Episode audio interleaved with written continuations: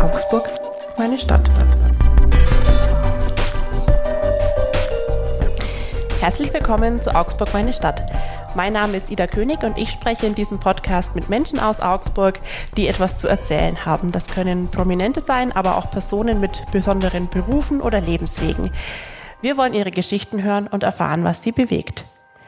Heute bei mir zu Gast ist die Freiwasserschwimmerin und ich darf, glaube ich, auch sagen Influencerin, wenn man so auf ihre Followerzahlen schaut, Leonie Beck. Herzlich willkommen, Leonie. Danke, dass ich da sein darf. Wir treffen uns heute virtuell. Ich glaube, ich verrate nicht zu viel, wenn ich sage, ich vermute, es ist ein Küchenschrank hinter dir. Verrätst du uns mal, wo bist du denn momentan? Ich bin gerade in Rom, in Ostia, ähm, also in Italien, in meinem Apartment. Und ja, das ist mein Küchenschrank.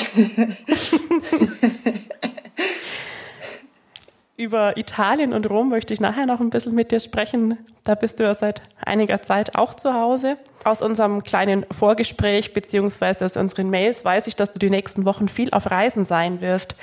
Ähm, wo geht's denn als nächstes hin? Wie schauen deine nächsten Wochen denn so aus? Morgen tatsächlich ähm, fliege ich nach Eilat, nach Israel. Da ist dann Europacup am Samstag und dann fliegen wir von da direkt nach Livigno beziehungsweise nach Mailand und von dort aus dann nach Livigno ins Höhentrainingslager. Da sind wir dann drei Wochen und also nur zum Trainieren. Und dann fahren wir wieder runter nach Riccione. Das dann, da sind dann italienischen Beckenmeisterschaften. Und von dort aus fliege ich dann nach Hause endlich für leider nur dreieinhalb Tage. Und danach fliege ich wieder zurück nach Rom. Das klingt nach ganz schön Kilometern. Ja. Bei der Terminfindung hatte ich schon den Eindruck, dass du jemand bist, die sehr strukturiert ist. Wie ist denn das für dich? Wer plant deine Reisen? Ähm, wie viel Unterstützung hast du da? Und ja, wie läuft dann so die Vorbereitung für solche Phasen? Also die, die Trainingslager etc. und die Termine dafür plant der Trainer, der Coach und natürlich die Wettkämpfe sind vorgegeben vom Weltschwimmverband oder von, je nachdem, was für ein Wettkampf ist, ähm, Europäischer Schwimmverband, Deutscher Schwimmverband ähm, etc. Also danach wird dann die Saisonplanung strukturiert, wann welcher Wettkampf ist. Und die, das, der wichtigste Wettkampf dieses Jahr zum Beispiel sind die Weltmeisterschaft in Fukuoka.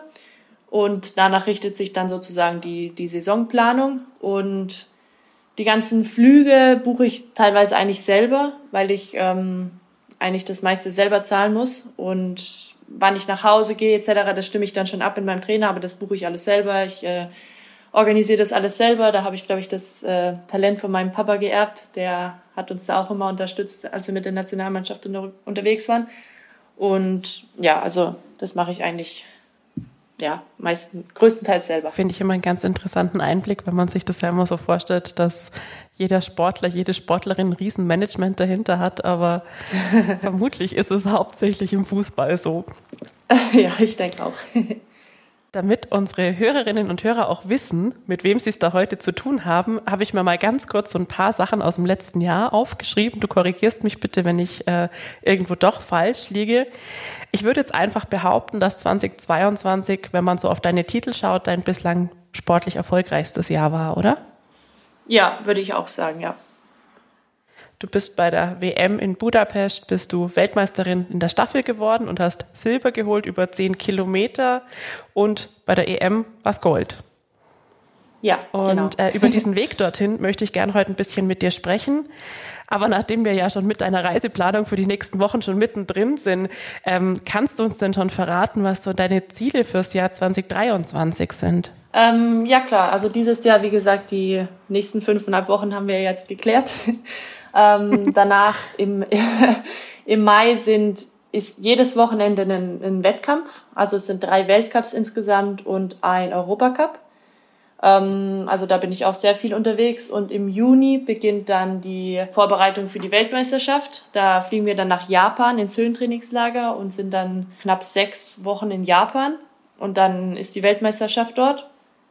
Dann komme ich Ende Juli Mitte, Ende Juli zurück nach der WM. Dann ist noch ein Weltcup in Paris, Anfang August. Dann sind World Beach Games in, auf Bali. Und ähm, dann ist die Saison erstmal beendet und dann haben wir drei Wochen Pause ungefähr und danach geht die, die, geht die nächste Saison wieder los. Das klingt nach einem ereignisreichen Jahr und vielen, vielen Reisen. Ähm, ich habe es gerade schon gesagt, ich würde gerne im ja, ersten Teil unseres Podcasts mit dir so ein bisschen über den Schwimmsport im Allgemeinen, deinen Werdegang und auch natürlich über das Thema Freiwasserschwimmen sprechen, was ich ja eine Wahnsinnssportart finde. Ähm, du bist gebürtige Augsburgerin, bist dann mit zehn Jahren nach Würzburg und lebst jetzt in Rom. Ähm, wie hast du denn den Schwimmsport für dich entdeckt? Was waren so deine Anfänge? Also mein, mein Papa ist war im Notarztdienst in Augsburg und dann hat ein Kollege zu ihm gesagt, schick doch deine Kinder mal zum Schwimmen, du bist groß und beim Schwimmen ist es von Vorteil, wenn man groß ist. Und nachdem mein Papa Arzt ist, war sowas wie Fußball oder Reiten oder sowas war zu gefährlich, weil er immer gesehen hat, wie die Verletzungen im Krankenhaus ankommen, wie die Kinder vom Pferd fallen etc. Und das war dann halt zu gefährlich, das durften wir dann sozusagen nicht. Und so sind wir dann zum Schwimmen gekommen. Also ich habe noch zwei Brüder und ähm, der ältere Bruder hat damit angefangen und dann habe ich es nachgemacht und mein jüngerer Bruder dann auch. Also so sind wir alle drei zum Schwimmen gekommen. Du bist dann, wie gesagt, mit zehn nach Würzburg zum SV Würzburg 05. Das ist ja mit so einer der größten Schwimmvereine in Deutschland, auch Bundesstützpunkt. Ähm, wie kam es denn zu diesem Wechsel? War das ein sportlicher Hintergrund oder war das familiär bedingt? Nee, das war tatsächlich familiär bedingt, weil mein Papa ein Jobangebot halt in Würzburg bekommen hat und dann sind wir halt dadurch, ist die ganze Familie nach Würzburg gezogen. Also das war dann mehr oder weniger alles Schicksal, ähm, würde ich sagen, weil wenn er vielleicht ein Jobangebot, keine Ahnung, in Kaiserslautern oder irgendwo anders bekommen hätte, dann wäre vielleicht alles anders gewesen. Ähm, aber das war tatsächlich familiär und, und jetzt nicht durch den Schwimmsport äh, gelenkt. Jetzt hat Würzburg natürlich eine tolle Infrastruktur für Schwimmer. Ähm, du hast dadurch auch den Vergleich. Ähm, was bietet denn Würzburg, was du in Augsburg so nicht gekriegt hättest? Ähm, ich denke, Würzburg, wir sind ein Schwimmverein, wir trainieren sehr, sehr viel. Wir schwimmen sehr viel, wir sind Bundesstützbund für Freiwasser. Wir haben eine jahrelange Geschichte mit Thomas Lutz, zwölffacher Weltmeister, sehr viel Erfahrung und wenn man im jungen Alter schon anfängt, viel zu trainieren, dann wird man schnell besser. Und ähm, dann kommen natürlich auch die ersten Erfolge und dann kriegt man natürlich, äh, also wächst das Interesse, dann möchte man natürlich mehr Erfolge und so, ähm, ja, bleibt man dann halt auch bei diesem Sport, wenn es läuft. Und ich denke, also in Augsburg, ich war noch ziemlich jung, ähm, war natürlich auch eine, eine super schöne Zeit, aber ich bin jetzt mehr als die Hälfte meines Lebens halt in Würzburg und in Würzburg bin ich dann sozusagen aufgewachsen, Teenageralter etc. Und Würzburg ist der Schwimmverein meine Familie. Wir sind zusammengewachsen, sind meine besten Freunde dort und wir haben aber auch noch Bekanntschaften aus dem Augsburger Schwimmverein. Ähm, aber da war ich natürlich noch sehr, sehr jung. Ähm, ja, deswegen ähm, denke ich mal, die Freundschaften entstehen dann schon ein bisschen älterem Alter, die, die sich dann in, zu lebenslangen Freundschaften entwickeln. Ich glaube, man kann festhalten, der Umzug nach Würzburg für dich dann auf jeden Fall eine gute Sache, was das Schwimmen ja. angeht. Ja, auf jeden Fall. Also ich weiß jetzt nicht, wie es geendet wäre, wenn ich, also, oder wie, wie, wo ich stehen würde, wenn ich in Augsburg geblieben wäre, keine Ahnung. Das ist, äh, ist jetzt natürlich schwer zu sagen, aber ich denke, das hat schon alles so seine, seine Richtigkeit gehabt und es ist, ich, ich glaube schon ein bisschen an Schicksal und ich glaube, äh, dass das alles so gut gepasst hat. Das ist doch sehr schön. Ähm, du hast vorher gesagt, wenn es läuft, dann will man natürlich mehr. Du hast es auch im Becken eigentlich relativ weit geschafft, äh, wahrscheinlich weiter als die allermeisten. Du warst 2016 bei den Olympischen Spielen, bist dort allerdings in der Vorrunde ausgeschieden und bist dann ins Freiwasser wie war das für dich? Kannst du dich ähm, an diese Anfänge erinnern im Freiwasser? Du hast auch mal in einem Interview gesagt, äh, ja, ich hatte ständig Ellbogen im Gesicht und bin mit blutenden Augen aus dem Wasser. Das klingt jetzt schon ziemlich brutal. Also wenn man wo schon so gut war und sich dann auf diesen Wechsel einlässt, wie war das so die erste Zeit für dich? Kannst du dich daran erinnern? Also ich habe die Bescheidung ja bewusst getroffen, weil ich eben nicht mehr im Becken unterwegs sein wollte. Kurz zum Hintergrund, ich denke, das weiß von den Zuhörern Zuhörerinnen niemand. Ich war, ich habe mich immer qualifiziert in den Beckenwettkämpfen und ich war auch, äh, ja, sagen wir Top 15 der Welt auf 800 oder 1500 Freistil und Ich habe aber nie geschafft, Bestleistung zu bringen bei der Weltmeisterschaft, bei der Europameisterschaft oder bei den Olympischen Spielen, ähm, auch in Rio. Ich habe mich zwar immer qualifiziert, aber ich war da nie zufrieden mit meiner Leistung bei dem, bei dem Höhepunkt. Ähm, und klar, manche sagen, dabei sein ist alles und so, aber für mich war das nie so. Ich wollte halt zufrieden sein mit meinem Wettkampf. Klar, Weltmeisterschaft ist was, was super Besonderes, aber ich möchte auch gut abschneiden und ähm, Bestleistung schwimmen oder zumindest nah rankommen und dann zufrieden mit meiner Leistung sein. Und nach Rio, das war dann so der Höhepunkt, da war ich dann ganz, ganz schlecht. Habe ich gesagt, das schaffe ich nicht mehr vom Kopf. Und dann haben wir uns, ja, habe ich gesagt, entweder ich höre auf oder ich wechsle halt ins Freiwasser. Und natürlich ist es ein sehr, sehr harter Schritt, weil Freiwasser ist, also die Sportart ist sehr erfahrungsgeprägt. Und wenn man keine Erfahrung dieser Sportart hat und nicht wirklich sehr, sehr talentiert dafür ist, wie man sich zu verhalten hat, ähm, orientierungsmäßig, wo schwimme ich lang, wie verhalte ich mich bei Zweikämpfen etc., dann ist es sehr, sehr schwer am Anfang, weil ich natürlich mehr oder weniger ins kalte Wasser geschmissen werde zu, zu der Weltspitze. Und ähm, mein Vorteil war halt, dass ich sehr schnell war, dadurch, dass ich halt aus dem Becken kam. Ich war schnell, aber ich hatte halt überhaupt kein Talent für diese Sportart. Ich wusste nicht, wie verhalte ich mich, äh, was mache ich, wenn jemand mit mir kämpft sozusagen, wie verhalte ich mich bei den Bojen etc. Und das war dann schon sehr, sehr schwer. Aber ich wusste, von Wettkampf zu Wettkampf wird's besser, weil man lernt mehr dazu, äh, man bekommt mehr Erfahrung und dann wird's auch irgendwann besser. Und deswegen bin ich trotzdem ähm, immer positiv gestimmt geblieben. Und ähm, ja, habe ich dann so hochgearbeitet sozusagen, bis dann auch nach einem Jahr schon die ersten Erfolge kamen. Da habe ich bin ich dann zweifache Jugend äh, Vize-Europameisterin geworden und genau so habe ich mich dann Wettkampf für Wettkampf hochgehangelt sozusagen.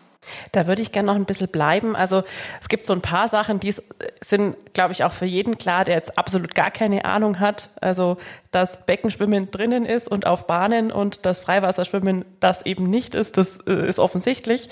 Du hast jetzt schon ein bisschen angeschnitten, für welche Dinge man Erfahrung oder Talent braucht. Was war für dich am Anfang so die, so die größte Herausforderung? Also erstmal die, die Strecke sind ja zwei Stunden. Also das ist ein 10 Kilometer Rennen. Ähm, es ist nur 10 Kilometer olympisch. Das ist ein, eine Marathonsportart, würde ich sagen. Es ist zwei Stunden Schwimmen im offenen Gewässer, im Meer, im in Fluss, äh, in Seen etc. Also es kommen sehr viele äußere Umstände dazu. Es kann wellig sein, es kann nicht wellig sein, es kann kaltes Wasser sein, warmes Wasser, Sonne, eben Hitze oder Kälte, Strömung. Also es ist, es ist halt das offene Meer, es ist ein, ein Gewässer, ein, ein offenes Gewässer. Und im Becken weiß man halt, was man hat. Also man hat immer 26 Grad, man hat immer die gleichen Bedingungen, das Wecken ist immer gleich lang. Ähm, man schwimmt natürlich auch gegen die Gegner, aber im ersten, ja, man schwimmt gegen die Zeit und um verbessert seine eigene Leistung. Und im Freiwasser hat man halt nicht seine eigene Bahn. Da wollen halt dann 40 Frauen oder Männer gleichzeitig um eine Boje und dann kann es natürlich mal eng werden. Taktik spielt auch eine Rolle. Das ist zwei Stunden Rennen. Man kann nicht vornherein volle Pulle loslegen, dann kann man irgendwann nicht mehr und dann kommt man auch irgendwann nicht mehr an. Also spielt schon sehr, sehr viel mit ähm, in diese Sportart. Und der größte Knackpunkt für mich war, glaube ich, wie man, beziehungsweise das, die größte Herausforderung war, wie ich mir die Kräfte einteile und ähm, wie ich klarkomme mit diesen Zweikämpfen und wie ich mich bei Bojen zu verhalten habe, wie ich mich bei der Verpflegung zu verhalten habe. Also man kriegt jede Runde mit einem mit einer Art Angel ein Getränk reingehalten und da kann es natürlich auch eng werden. Da können dir die Leute die Becher wegschlagen. Also ähm, ist, schon, ist schon nicht ganz so einfach und das war, glaube ich, so die größte Herausforderung am Anfang. Ist es immer noch. ähm, du hast jetzt genau die Faktoren, die ich mir auch aufgeschrieben habe, zu denen ich dich noch so ein bisschen was fragen wollte, eh schon äh, erklärt. Ähm, Gibt es so Bedingungen, die du besonders gerne magst oder so ein Wetter, bei dem du gern schwimmst? Also am liebsten ist es mir, wenn es wie ein Schwimmbad ist, wie ein, wie ein Swimmingpool. Glattes Wasser, warmes Wasser, keine, keine Wellen, keine Strömung. Das wäre klares Wasser. Das wäre äh, mein, mein, ist es mein Traum immer. Also wie ein großes Also kalt Schwimmbad. und stürmisch äh, nicht so. Ähm, ja, also im Endeffekt kann ich es mir natürlich nicht aussuchen. Man, ähm, man muss nehmen, was man kriegt, aber also du hast mich ja jetzt nach meiner Lieblingsbedingung gefragt. so ist es. Und ähm, ja, also im Endeffekt mittlerweile ist mir ist mir alles, also ist alles okay für mich, also außer kaltes Wasser, da komme ich noch nicht so mit klar, wenn es ohne Neoprenanzug ist und das Wasser 20 Grad mhm. hat, dann ähm, habe ich noch meine Schwierigkeiten, weil ich einfach sehr schnell anfange zu frieren und dann äh, kann ich auch nichts mehr machen. Also dann sind mir irgendwo die Hände gebunden, weil ich mich einfach, meine Muskulatur wird dann so hart und ähm, ich kann mich dann nicht mehr richtig bewegen. Deswegen, ja, das ist noch nicht so, noch nicht so ganz meins. Das klingt mitunter schon auch nach, ehrlicherweise, nach einer ziemlichen Quälerei, weil so als Hobby-Schwimmerin ist es halt so, wenn ich ins Wasser gehe und es ist mir zu kalt, dann gehe ich halt wieder raus oder ich schwimme halt weniger. ähm, wie motivierst du dich da, dass du dich, oder ist es weniger Motivation und mehr Überwindung, dass man da trotzdem dran bleibt und dass man dann eben trotzdem sein Ding durchzieht? Ähm, also ich würde schon sagen, es ist schon eine, ja, mittlerweile ist es schon auch fast eine Überwindung, jeden Tag ins Wasser zu springen, wenn es kalt ist. Wir hatten jetzt auch Phasen, da war zum Beispiel die Heizung vom Pool kaputt und dann hatte das Wasser 23, 24 Grad und das hört sich jetzt vielleicht nicht so, nicht so kalt an, aber wir gehen da nicht rein, um fünf Minuten drin zu baden. Also wir haben eine zweieinhalb Stunden Trainingseinheit mit Pause etc. Und man, es ist halt einfach super kalt, wenn das Wasser nicht, keine Ahnung, 26,5 Grad hat. Und äh, da spürt man schon jeden halben Grad, mehr oder weniger. Und wenn es halt dann wirklich kalt ist, dann ist es schon wirklich, wirklich hart. Und es ist dann auch schon ein bisschen Quälerei. Aber im Endeffekt weiß man ja, für was man es macht. Und äh, man kann jetzt nicht die Trainingseinheit weglassen, nur weil es, äh, weil man vielleicht ein bisschen friert. Da muss man halt, keine Ahnung, weniger Pause etc. Aber ähm, eine einfache Sportart ist es definitiv nicht. Kannst du uns so ein bisschen mitnehmen, ähm, wie so dein Trainingsalltag aussieht? Also du sagst zweieinhalb Stunden Einheiten. Was gehört zu deinem Training alles dazu? Zu der zweieinhalb Stunden, teilweise auch drei Stunden äh, Trainingseinheit haben wir noch Vorbereitung mit äh, Terraband, wir haben Stabi-Training noch davor. Danach kommt dann Dehnen etc. Also so eine Einheit dauert vielleicht so hm, dreieinhalb, vier Stunden und das aber zweimal am Tag. Also wir haben nachmittags dann nochmal das Gleiche und dann Dazu kommen noch ähm, ja, Krafttrainingseinheiten, nochmal speziellere Übungen, äh, Stabi, äh, ja, Rumpfmuskulaturtraining. Ähm, wir haben auch TRX-Training. Also im Prinzip sind wir eigentlich den ganzen Tag mehr oder weniger im Schwimmbad und äh, trainieren. Aber natürlich gehört auch alles rum dazu, wie man sich ernährt mittags, äh, wie man sich ausruht. Äh, man merkt dann schon, wenn man sehr, sehr kaputt ist, dann braucht der Körper auch einfach ein bisschen Schlaf und er braucht das richtige Essen, er braucht die richtige Nahrung. Ähm, man muss früh ins Bett gehen, weil, weil sonst kann man einfach irgendwann nicht mehr. Man, ähm, ja, der Körper ist einfach erschöpft, die Muskulatur ist erschöpft und man braucht auch Regeneration. Also man muss schon darauf achten, ähm, um Leistung bringen zu können, dass man ja das Richtige tut, das Richtige isst etc. Für die Nichtsportler magst du kurz erklären, was THX-Training ist? Achso, das ist ähm, eigentlich ist es da gibt's ja auch so Kurse für, also für, für in so äh, Fitnessstudios. Das hängt so von der Decke, das ist so ein Seil mit Griffen. Und dann kann man zum Beispiel Liegestütz drin machen oder Trizepstraining oder also ich kenne jetzt nur die Übungen, die wir machen, aber da gibt es ganz viele verschiedene Kombinationen, die man machen kann. Und es ist einfach Training mit dem eigenen Körpergewicht, würde ich sagen. Wenn jetzt jemand uns zuhört und sich denkt, boah, Freiwasserschwimmen, das ist genau das, was ich mal machen wollte. Das klingt so, als äh, wäre das was für mich. Ähm, oder vielleicht auch Kinder zu Hause hat, die da Interesse haben. Wie schafft man denn da den Einstieg? Also ich würde sagen, also ich würde jeden ermutigen, der das gerne machen möchte, weil äh, im Prinzip ist es die offene Natur. Man, ähm, ja, es gibt sehr, sehr viele schöne Orte, an denen wir auch Wettkämpfe haben. Wir reisen durch die ganze Welt. Wir sehen natürlich auch schöne Meeren und Seen, ähm, Meere und Seen. Und ja, es gibt deutsche Meisterschaften, es gibt ähm, überall auch jedermanns Schwimmen. Also das ist schon, glaube ich, eine Sportart, die ja schon einige ähm, anspricht. Also so jedermanns Schwimmen gibt's glaube ich, überall, oder? So zum Beispiel haben wir in Würzburg Main-Schwimmen jedes Jahr oder ähm, dann gibt's in München gibt's ja auch die, die Eisbach-Challenge oder so. Also das gibt mhm. schon, muss man, glaube ich, gar nicht lange suchen im Internet, bis man, bis man einen Wettkampf findet und dann, wenn einem das gefällt, natürlich dann irgendwann für deutsche Jugendmeisterschaften oder bayerische Meisterschaften, Freiwasser gibt's auch und ja, da, da findet man auf jeden Fall was. Aber als erstes mein Schwimmverein wäre gut. Das ist auf jeden Fall immer gut. Ähm, weil an der Stelle darf ich auch sagen, wir haben schon mal eine Podcast-Folge gemacht. Da geht es ganz viel ums Thema Schwimmen und Schwimmvereine und die Situation der Bäder in Augsburg. Die hänge ich euch heute auch nochmal in die Show Notes. Da könnt ihr auch gerne nochmal reinhören. Wir waren vorher schon mal ganz kurz beim Thema Motivation und Überwindung. Darüber möchte ich gerne im nächsten Teil unseres Podcasts mit dir noch ein bisschen weitersprechen, ähm, weil es uns auch immer wichtig ist, dass wir den Menschen hinter einer Sportart oder hinter einem Amt oder was auch immer so ein bisschen kennenlernen. Ähm, Jetzt würde ich dich aber gerne erstmal mitnehmen in unsere Schnellfragerunde.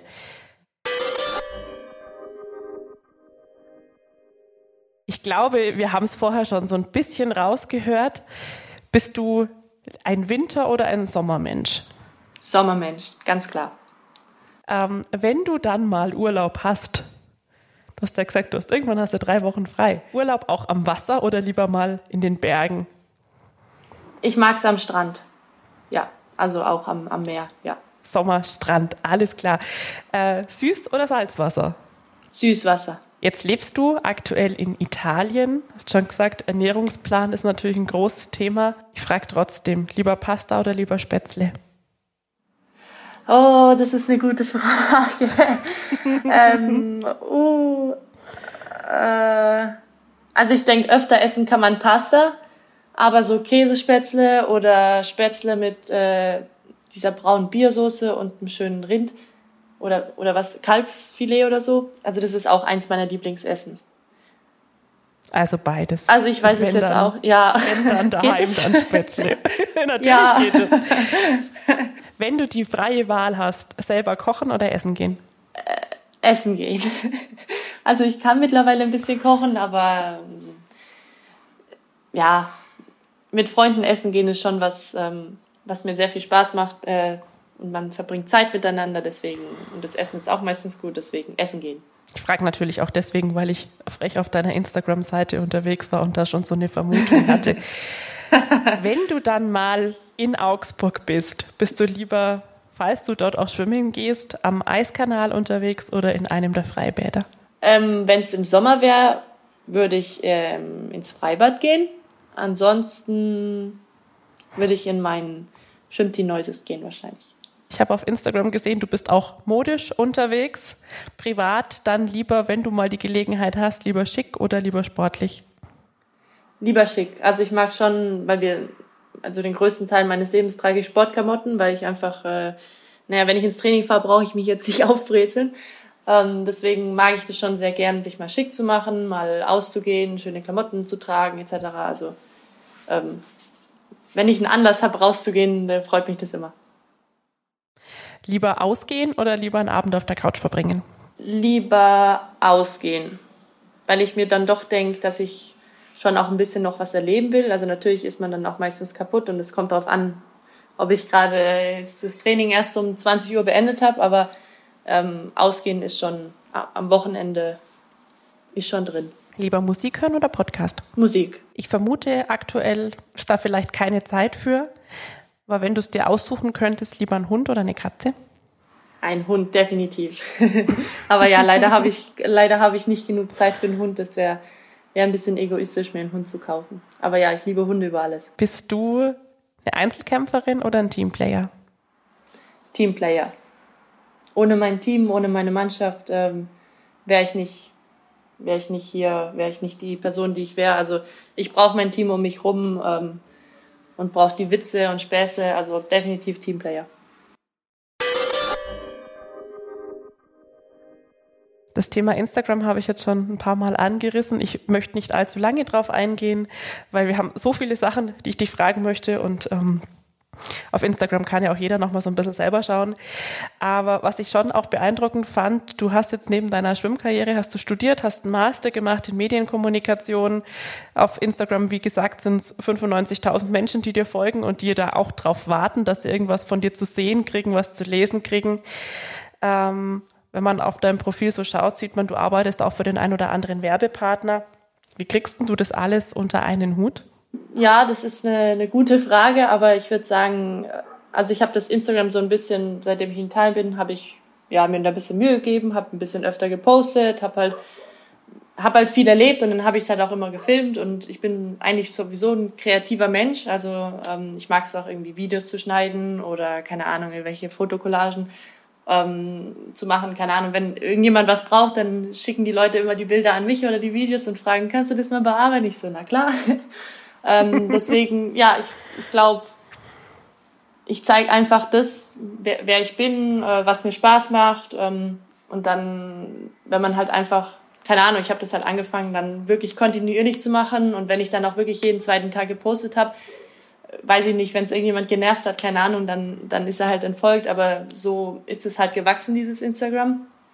Und Werbepartner habe ich noch nicht so viele, aber ich glaube, es wird, also ich habe schon coole und, und Werbepartner gefunden, die mir, die mir wirklich zusagen, sonst hätte ich auch nicht mit denen kollaboriert. Aber im Endeffekt zahle ich alles selber, also mein, meine ganzen Trainingslager etc. Und es geht halt auch wirklich aufs Geld und äh, man verdient jetzt nicht so viel Preisgeld mit dem Schwimmen, dass man halt wirklich schauen muss, wo man bleibt. Und deswegen war das halt auch so ein Punkt für mich, zu sagen, okay, hey, das ist eine, eine Plattform, wo ich mich bewerben kann, wo ich, also wo die Firmen halt auch einen Anhaltspunkt haben oder beziehungsweise halt mich erreichen können und ähm, eine, eine Werbeplattform mit mir haben und ich möchte auch irgendwas bieten können, wenn ich mit Firmen kollaboriere oder mit Sponsoren und genau, so ist es dann alles so ein bisschen, ja, ein bisschen größer geworden. Und es ist aber auch jetzt nicht so, dass es wenig Arbeit ist, also ich möchte jetzt auch nicht was posten, wenn ich, keine Ahnung, gerade kein schönes Bild oder so habe oder irgendwas Uninteressantes, dann lasse ich es halt. Aber wenn man wirklich immer aktuell sein möchte und wirklich immer ja, mehr oder weniger sein ganzes Leben filmt, dann steckt da auch schon ein bisschen Arbeit dahinter. Ähm, gut, mein Master habe ich auch noch gemacht und ich habe ja auch Medienkommunikation studiert. Ist ja auch irgendwo ein bisschen in die Richtung. Ähm, deswegen, ja, passt das alles so ein bisschen zusammen, glaube ich. Warst du schon immer so diszipliniert oder hast du dir das wirklich auch aneignen müssen? Ich glaube, es liegt schon auch viel in Erziehung, ähm, wie man erzogen wurde. Dann habe ich noch zwei Brüder, also ich glaube, man, man wächst da schon so ein bisschen in die Richtung. Aber natürlich, dadurch, dass man diesen Sport hat, ähm, hat man immer einen geregelten Tagesablauf, man hat immer einen strukturierten Tagesablauf. Ähm, alles ist rumherum geplant um das Training sozusagen. Und dann, ich glaube, Sportler sind allgemein sehr diszipliniert, weil sie es eben von klein auf lernen. Und dann nimmt man das natürlich mit, weil anders funktioniert es auch irgendwie nicht. Ähm, man muss diszipliniert sein, um erfolgreich zu werden. Und deswegen ist das, glaube ich, was, was man ja erst mal mit der Erziehung mitbekommt, aber dann natürlich auch durch den Sport ähm, extrem entwickelt. Wo findest du in diesem wirklich vollgepackten Alltag, wo findest du einen Ausgleich für dich? Gibt es sowas? Ähm, mein Ausgleich war tatsächlich, glaube ich, mein Studium. Ähm, mir war es wichtig, dass ich nebenbei noch was für meinen Kopf mache, dass ich ähm, mich trotzdem weiterbilde und irgendwie was neben dem Schwimmen halt habe. Also natürlich erstmal, dass man eine, eine, ähm, ein Zertifikat nach seiner Karriere hat, dass man auch irgendwie was studiert hat und irgendeinen fertigen Abschluss hat. Ob es jetzt ähm, Studium ist oder Ausbildung, spielt erstmal keine Rolle, aber das war uns sehr wichtig. Auch in, also in Würzburg wurde uns das, ja, war das an erster Stelle, dass man halt nebenbei noch was macht, weil man eben durch den Schwimmsport nicht leben kann danach und man danach eigentlich komplett ein neues Leben anfängt. Und ansonsten war das aber schon eigentlich mein Ausgleich, weil man neben dem Schwimmen schon noch was hat, wo man sich auch noch drauf konzentrieren muss und dann kann man auch mal abschalten vom Schwimmsport und vom Training und das Training läuft natürlich auch nicht immer gut und dann macht man sich Gedanken etc. Und wenn man dann mal, keine Ahnung, ähm, mal was lernen muss oder Lernphasen etc., dann ist es schon eine, eine positive Ablenkung, würde ich sagen.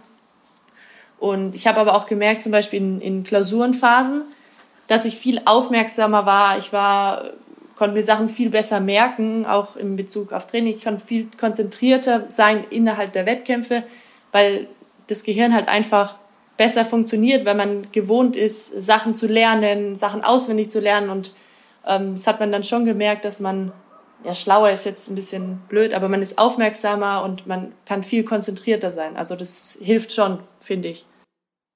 Jetzt hast du gesagt, war dein Studium? Du bist fertig mit dem Studium. Was sind dann so deine aktuellen Pläne? Bist du schon auf der Suche nach der nächsten Herausforderung eigentlich, die du dir so neben dem Schwimmen stellen kannst? Oder wie kann ich mir das vorstellen?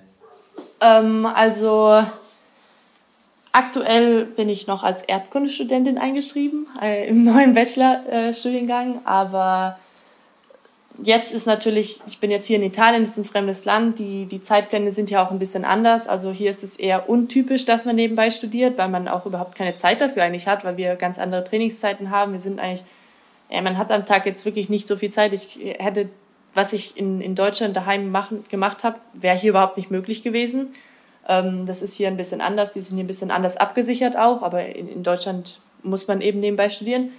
Da hatten wir halt von, keine Ahnung, 6.30 Uhr bis 9 Uhr Training und danach ist jeder in die Uni, zur Schule oder halt zur Arbeit. Und hier haben wir halt erst um 8 Uhr Trainingsstart und es geht halt teilweise bis 12 Uhr. Dann isst man zu Mittag, dann ruht man sich eine Stunde aus und dann ist halt um 15 Uhr, 15.30 Uhr wieder das nächste Training oder um 16 Uhr und das geht dann bis 19.30 Uhr. Da muss man Abendessen, also wie soll man da... Da ist nicht mehr viel Zeit für sonst irgendwas, ja. Nee, da ist, da ist überhaupt keine Zeit mehr und ähm, deswegen hier ist jetzt erstmal, ja, bin ich äh, aktuell nur am Schwimmen sozusagen, ähm, suche mir aber schon nebenbei irgendwelche Dinge, die auch meinen Kopf beanspruchen und ich, deswegen habe ich mich auch eingeschrieben in Erdkunde äh, bzw. Geografie und versuche da auch ein paar Vorlesungen äh, mir anzuhören, damit eben mein Kopf auf, auf Zack bleibt sozusagen. Mhm. Jetzt bist du 25, hast ein Studium in der Tasche und bist momentan sportlich so erfolgreich wie noch nie. Also da muss man, denke ich, auf gar keinen Fall in extra Zeit ans Aufhören denken. Aber für mich klingt so, als hättest du schon einen Plan, wie es für dich nach dem Sport weitergehen kann. Nur ein Gefühl, aber irgendwie macht es auf mich diesen Eindruck. Nicht, da völlig falsch. Also ich weiß jetzt auch noch nicht, wann ich aufhöre, aber natürlich ist der Sport irgendwie nicht endlos und äh, man muss sich natürlich irgendwann Gedanken machen für, für die Zeit danach.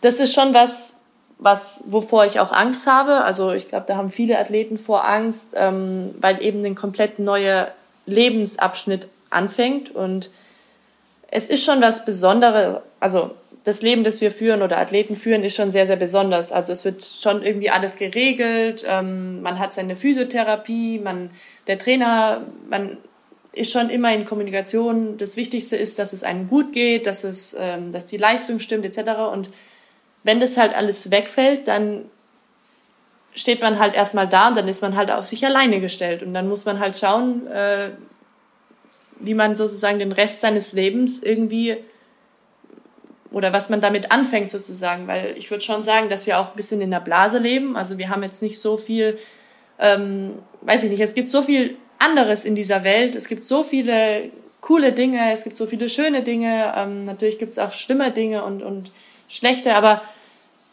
ich denke, es ist schon sehr, sehr schwierig, diesen Schritt in, in das neue Leben sozusagen zu wagen. Deswegen möchte ich mir schon irgendwie was aufbauen, dass ich eine Absicherung habe oder beziehungsweise einen Plan habe, was ich mache, wenn ich aufhöre. Und da muss ich natürlich schon irgendwann damit anfangen, damit ich wenigstens einen Plan habe und nicht in so ein Loch falle, weil ich überhaupt keine Ahnung habe, äh, was passiert jetzt mit mir sozusagen. Wenn wir jetzt gucken in Richtung 2024, da sind wieder Olympische Spiele, da soll es für dich hingehen. Ähm, was wünschst du dir von diesen Olympischen Spielen und in diesem gleichen Zusammenhang ist es ja auch so, also gerade so eine Sportart wie Freiwasserschwimmen steht hauptsächlich, wenn es in Richtung Olympia geht, äh, im Fokus. Was könnte sich aus deiner Sicht ändern, dass das auch vielleicht sich ja verbessern könnte? Ähm, also erstmal ist das Ziel natürlich, sich zu qualifizieren und ähm, wenn man sich qualifiziert hat, dann natürlich wieder gut abzuschneiden und ich glaube, die nächsten Olympischen Spiele werden ganz, ganz besonders. Ich glaube, ähm, Paris ist eine wunderschöne Stadt. Ich glaube, es werden ganz großartige Olympische Spiele. Ähm, ja, also ich stelle es mir wirklich, wirklich gut vor. Und jetzt habe ich, weil ich so, so in Gedanken in Paris bin, habe ich den zweiten Teil der Frage vergessen. Ähm, Ach so, was ich ändern könnte. Ja, okay. Nee, nee, okay. Mhm. Ähm, und was sich ändern könnte, also ich würde mir natürlich wünschen, dass alle Sportarten wieder viel Aufmerksamkeit bekommen. Ich denke gerade, dass ähm, die Olympischen Spiele in Europa sind, ähm, auch jetzt nicht gerade weit weg von Deutschland, glaube ich, oder hoffe ich, dass alle Sportarten ähm, mehr weiß ich nicht, äh, Aufmerksamkeit, Zuneigung bekommen und man sieht, hey, es sind, gibt so viele coole Sportarten. Ich habe jetzt ähm, zum Beispiel letztes Jahr war Club der Besten, da treffen sich die Besten aus allen Sportarten, Medaillengewinnerin von und Medaillengewinner von Weltmeisterschafts- und Olympischen Spiele, nur in olympischen Distanzen.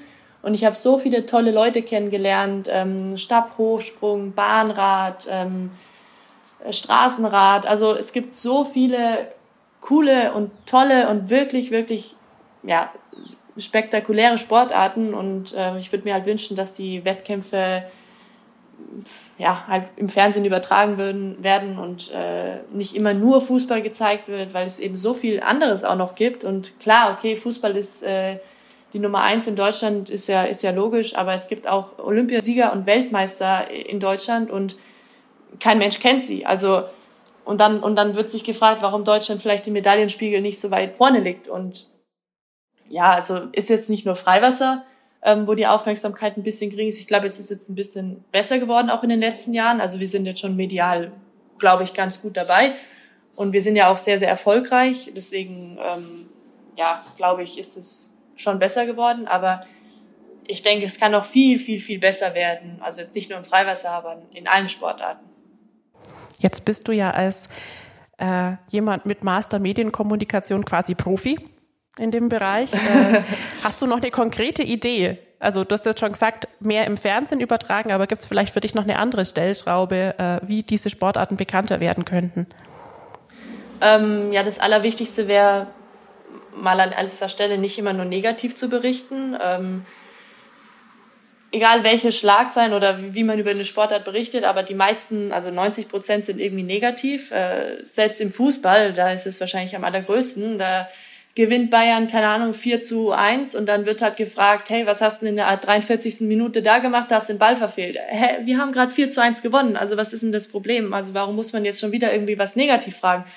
Ähm, wenn man möchte, dass der Sport erfolgreich wird, dann kann man das Ganze vielleicht auch positiv auslegen und weiß ich nicht ein fünfter Platz bei Olympischen Spielen. Also bei mir hat jetzt nicht niemand irgendwas Negatives gesagt, aber jetzt nur ein Beispiel oder oder nee, die die Ruderer, die sind Zweiter geworden, die sind Vize, also Zweiter bei Olympischen Spielen. Und dann wurde in der Presse stand, äh, die haben haben verpasst, Olympiasieger zu werden. Ja, hallo, die sind Zweiter geworden, die haben die Silbermedaille bei den Olympischen Spielen gewonnen. Warum muss da jetzt dastehen, Gold verpasst? Also das ist halt so eine Art und Weise in den Medien und in der Presse, die ich halt nicht verstehe, weil keine Ahnung, ja, schlechte Nachrichten verkaufen sich besser, aber es steckt halt auch sehr, sehr viel dahinter und ähm, ja, das, ja, keine Ahnung, das, äh, sowas macht mich dann schon ein bisschen sauer, weil ähm, ich halt auch weiß, wie viel Aufwand man für so eine Sportart hat und äh, Olympische Spiele, das sind die besten Athleten der Welt und ähm, man kann auch mal schlechte Tage haben, also das ist ganz normal und es ist einfach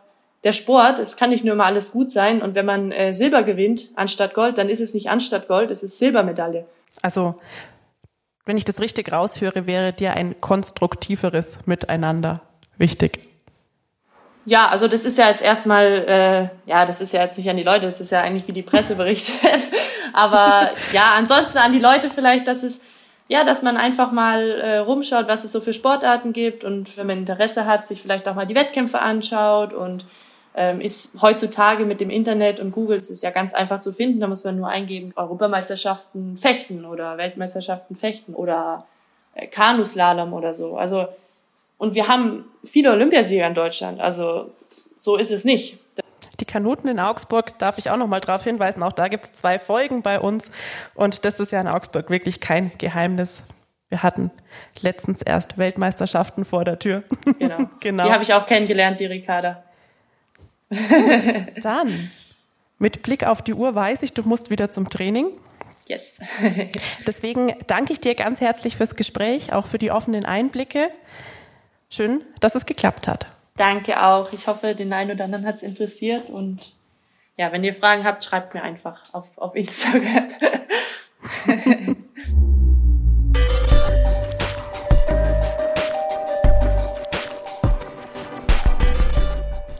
Das war Augsburg meine Stadt. Wenn euch die Folge gefallen hat, dann ähm, lasst uns gerne ein paar Sterne da und folgt uns. Wenn ihr Anmerkungen oder Kritik zu unserem Podcast habt, dann freuen wir uns über eine E-Mail an podcast.augsburger-allgemeine.de. Herzlichen Dank fürs Zuhören und bis zum nächsten Mal.